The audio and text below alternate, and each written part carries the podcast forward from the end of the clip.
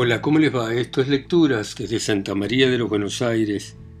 Esta ciudad acá, injustamente perseguida en este continente lleno de locura, ¿no? Y vamos a continuar con Juan Moreira de Eduardo Gutiérrez. Y sigue de esta manera. Moreira trabó relación con el cuerudo en una casa de negocio donde tenía lugar una jugada de mucho interés muy concurrida por la gente brava.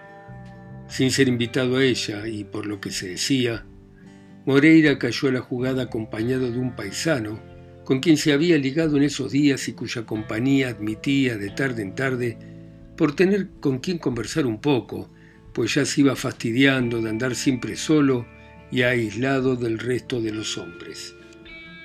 El cuerudo contemplaba aquella interesante jugada sin despegar los labios y a espalda de los jugadores. No tenía ni un centavo y aquella noche le tocaba mirar. Tenía grandes tentaciones de arrebatar la parada y de disparar con ella, pero se contenía esperando que engordara la banca para dar el golpe más a la fija. Moreira empezó a jugar con tanta felicidad que a la hora tenía delante de sí una crecida cantidad de dinero y era el que tallaba. El cuerudo miraba lleno de emoción aquella jugada. Tenía celos de aquel hombre a quien tanto protegía la suerte en todo lo que emprendía.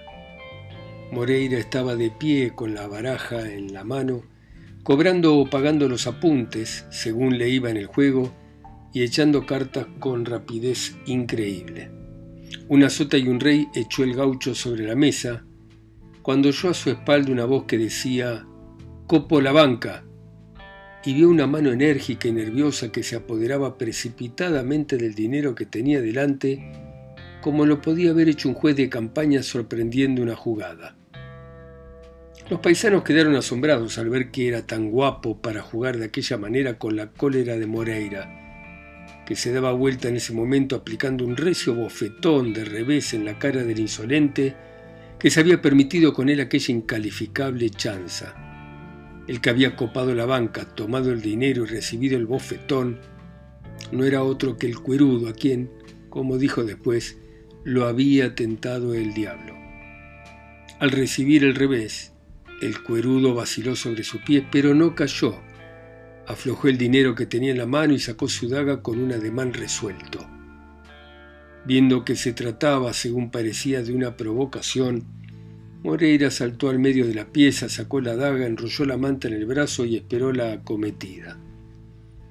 Ya hemos dicho que por enojado que estuviera aquel paisano, a la vista del peligro real recuperaba toda su sangre fría y se dominaba por completo, empleando el corto intervalo que mediaba entre la provocación y la lucha en estudiar a su adversario rápidamente tratando de reconocer su lado vulnerable.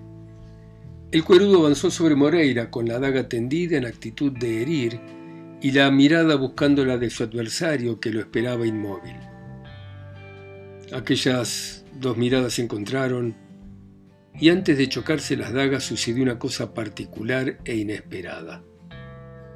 El cuerudo bajó la suya y el brazo de la daga cayó a lo largo del costado, Aquel hombre quedó inmóvil, completamente dominado por la soberbia mirada de Juan Moreira. Vamos a ver, Maula, gritó éste sin entender de pronto lo que pasaba por el espíritu del cuerudo que lo había provocado sin motivo. El que provoca pega primero y no espera que le den las aspas con el rebenque. No se arrepienta, Maula, y atropelle, que es buen campo. Es inútil, contestó el cuerudo completamente desalentado. A todo hay quien gane en esta vida y conozco que no puedo pelear con usted porque me ha ganado a guapo. ¿Y a qué se metió a Chiripá Grande? replicó Moreira ya riendo. Cuando lo vi copar la banca creí que era la justicia, si no, ni me levanto. Pegue, pues, Maula. Es inútil, concluyó el cuerudo. Nosotros no podemos ser enemigos porque usted puede más que yo. Si quiere ser mi amigo, estaré de ello orgulloso. Si usted desprecia mi amistad, Ahora mismo me voy del pago y aseguro que nadie vuelve a verme la cara tajeada. Y agachándose alzó del suelo el dinero que había arrebatado momentos antes y le ofreció a Moreira con la mano izquierda mientras le tendía humildemente la derecha. Moreira guardó su daga, tomó al cuerudo la plata y estrechándole la mano con cierto desprecio volvió a ocupar su sitio entre los jugadores, que empezaron a hacer al cuerudo una sátira sangrienta por haberse metido tan guapo para que lo corrieran con la vaina de aquella manera tan vergonzosa. Caballeros, dijo con severidad Moreira, el que se burle de este hombre debe hacer lo que él no ha hecho por falta de coraje. No hay que hacerle tanta burla, que al fin y al cabo lo que él hizo lo hace cualquiera en igual caso, y si no vamos probando quién es más guapo que él. Ninguno de aquellos hombres replicó a las severas palabras de Moreira y las sátiras celaron por completo en todos los labios. Desde aquella noche el cuerudo fue completamente dominado por Moreira hasta el extremo de ser una especie de peón que tenía para mandar a lobos a bombear si había gente de la Guardia Provincial o vigilantes de la ciudad que le pudieran impedir dar un paseo por la estrella. Pero el cuerudo guardaba un profundo resentimiento a aquel hombre, resentimiento que el gaucho ocultaba íntimamente esperando el momento oportuno para dejarlo conocer con todo el encono de que se iba sintiendo poseído cada día que pasaba. Era tal el dominio que Moreira ejercía sobre el cuerudo que solía caer a su casa buscando guarida, lo echaba de su cama y se acostaba a dormir en ella profundamente, sabiendo que aquel hombre no sabía de atrever ni aún a pensar en matarlo cuando lo viera completamente descuidado o profundamente dormido. Dice el cuerudo que cuando esto sucedía, él no podía pegar los ojos en toda la noche y si alguna vez se le había ocurrido darle una puñalada mientras dormía, salía fuera temeroso de que Moreira dormido fuese a conocerle la intención y coserlo a puñaladas. Yo sería capaz de pelear con una partida entera, con veinte hombres como Moreira, añadía el cuerudo, pero con él es inútil. Se me caería el cuchillo de las manos y no tendría ánimo ni aún para disparar. Ese hombre es el mismo diablo con traje de hijo del país. Moreira conocía que la amistad de ese gaucho no le era leal, pero no paraba en ello la atención, confiado en que el cuerudo se iba de medir bien antes de hacer una traición y conociendo que al fin y al cabo le profesaba un miedo descomunal. Cuerudo, dijo una noche Moreira al paisano, esta noche me han ofrecido diez mil pesos y he dado una vuelta de azotes al que me los ofreció. ¿Qué te parece? Así y conforme, contestó el cuerudo, lo que yo por diez mil pesos soy capaz de ir a cuerear peludos a la misma loma del diablo. ¿Y por qué le cayó al de la oferta? Le caí porque esa plata me la vinieron a ofrecer para que yo mate a don Pancho Bosch, dijo Moreira sombrío. Y como yo no he nacido para asesino ni para tolerar propuestas, le cae al hombre para que nunca se meta a proponer porquerías. De todos modos dicen que ese hombre es muy guapo, y puede ser que si topo con él pelee por lujo, porque a mí me gusta pelear a los que se tienen por buenos.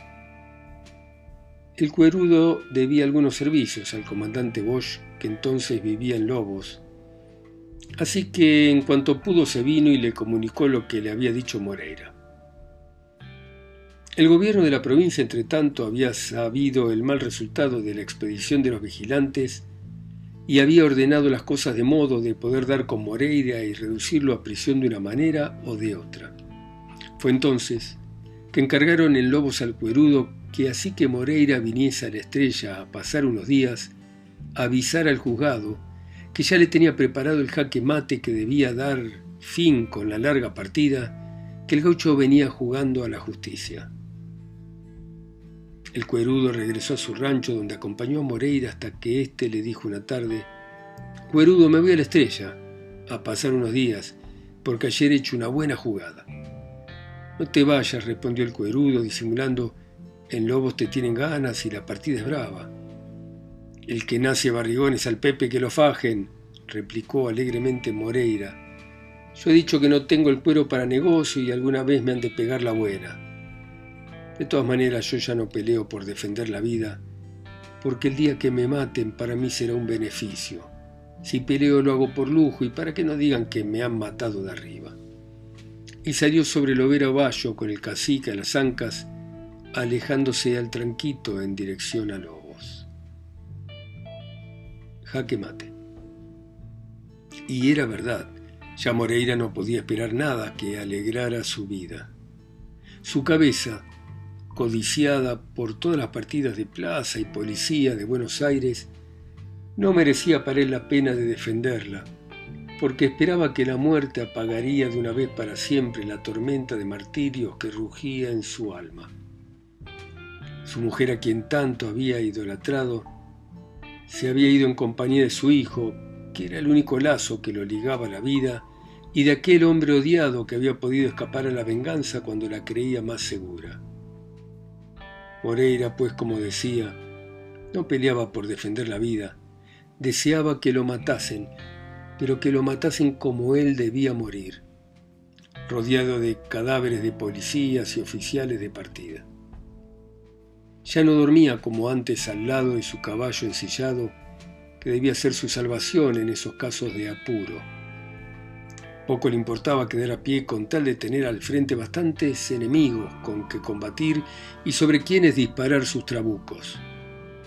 Moreira sabía que la estrella estaba vigilada, que la menor imprudencia podía hacerlo caer en una celada que tal vez le fuese fatal, pero no dejaba de ir allí y pasaba dos o tres días según andaba el humor y el bolsillo.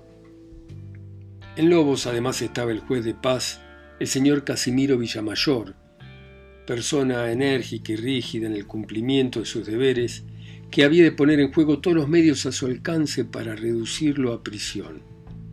Este Villamayor había dado órdenes terminantes al capitán de la partida, don Eulogio Varela, y sabiendo que Moreira andaba por Lobos, se había dirigido al gobernador Acosta pidiéndole algunos vigilantes disfrazados para lograr mejor el golpe. Moreira, a pesar de saber todo esto, saltó sobre su magnífico caballo tomando la dirección de la estrella. La partida pues se preparaba esta vez fatal para el paisano.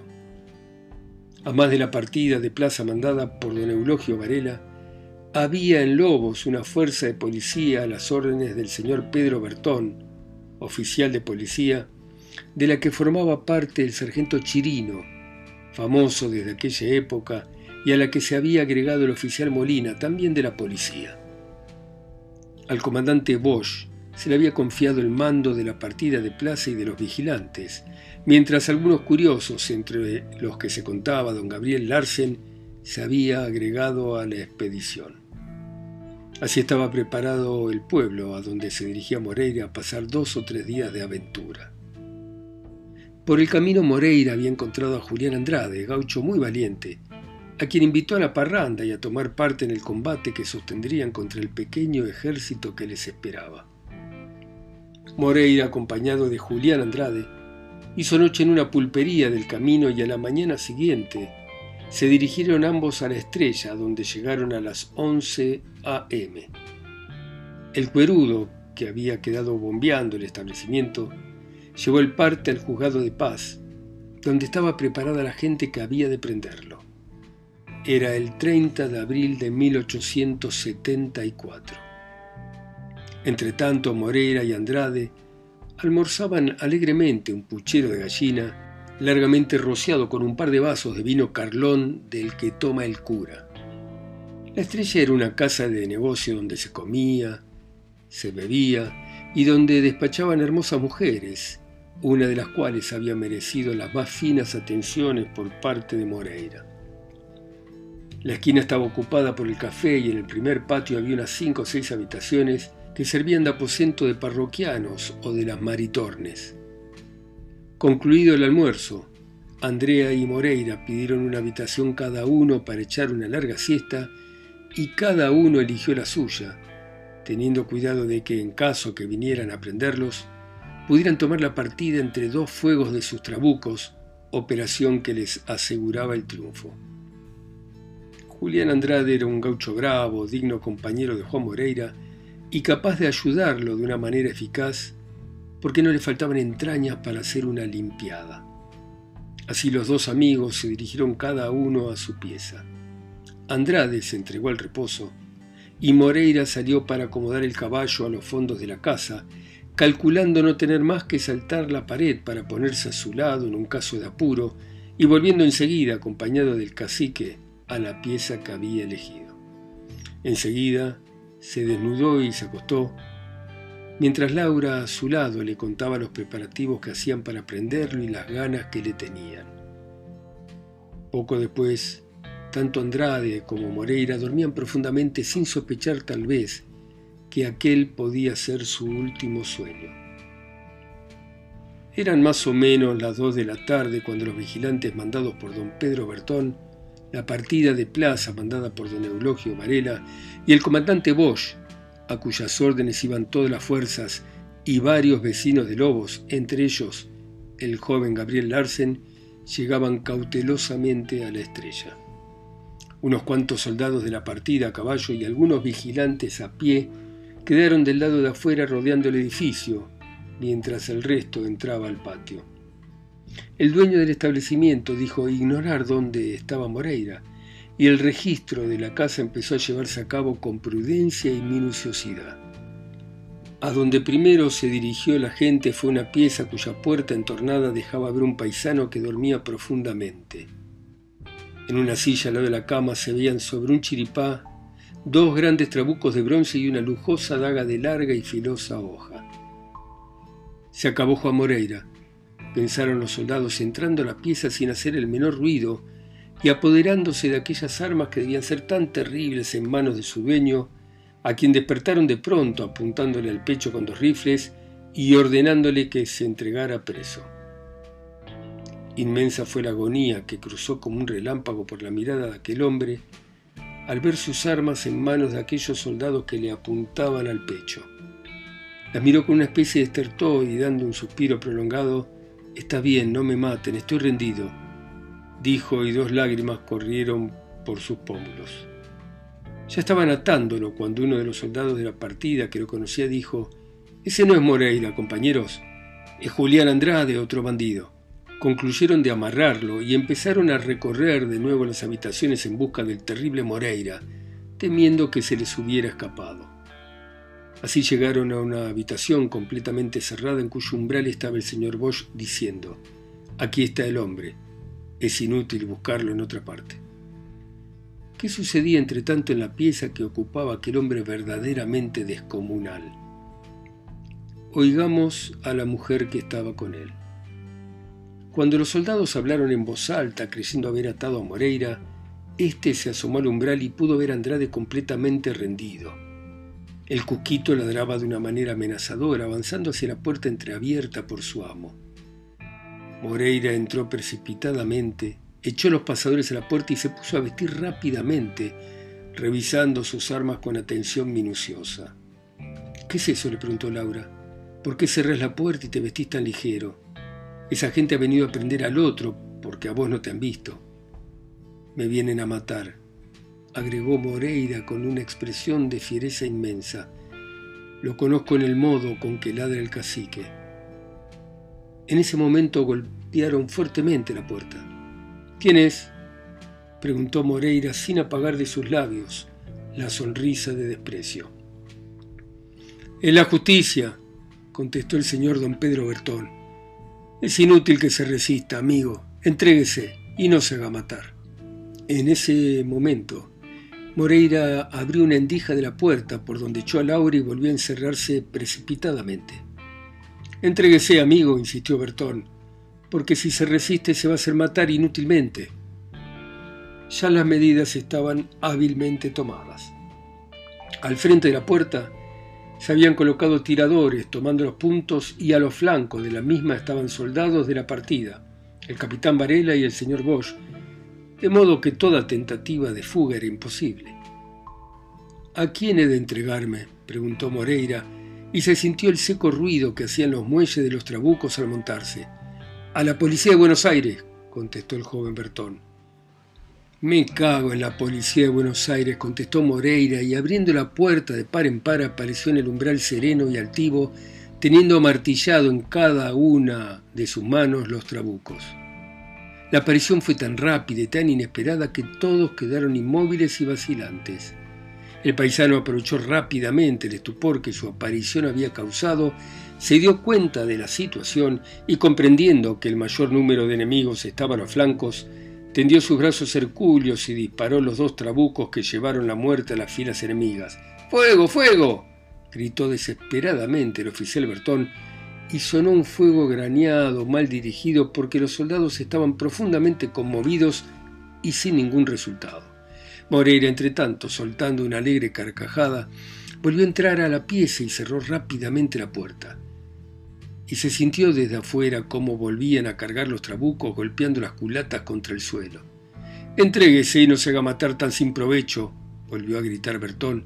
Entréguese a la policía de Buenos Aires. Aquí no hay más policías que yo, hijos de una gran maula, y abrió de nuevo la puerta, presentándose en el umbral amartillando sus dos trabucos. ¡Fuego, fuego a él! gritó Bertón animando a la gente, pero esta vez como la anterior, ninguno de los tiros pudo herir a Moreira. El comandante Bosch hizo también fuego con una pistola que llevaba por única arma, pero el proyectil, aunque bien dirigido, solo rozó el hueso parietal derecho. Moreira apuntó sus armas, una de frente y otra al flanco derecho, y disparó acompañando el doble disparo de una sátira a la policía. Este disparo fue fatal para uno de los soldados de la partida y para don Eulogio Varela, que recibió toda la descarga de un trabuco en la rodilla izquierda. Moreira se encerró de nuevo en la pieza y se le oyó volver a cargar sus trabucos. La gente estaba desmoralizada y casi dominada por el inmenso valor de aquel hombre. La muerte de un soldado y la grave herida del capitán Varela contribuían a aquella desmoralización. El mismo Bosch, hombre noble y verdaderamente bravo, después de descargar el único tiro de su pistola, la había tirado como descontento de aquella lucha tan desigual que tendría que dar por resultado la muerte de un valiente. Moreira abrió por tercera vez la puerta y se presentó armado de un solo trabuco, sin duda el otro se había descompuesto. El capitán Varela, joven de un valor a toda prueba y deseoso de medirse de igual a igual con aquel hombre, lo acometió sable en mano sin lograr herirlo por el momento.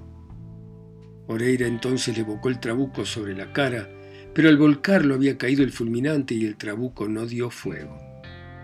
Entonces el paisano, riendo siempre, tiró al rostro de Varela su inservible trabuco y saltó al medio del patio, enrollando en el brazo izquierdo su manta de vicuña y blandiendo en la diestra poderosa su terrible daga. Bueno, muy bien. Continuaremos mañana a las 10 en punto, como siempre.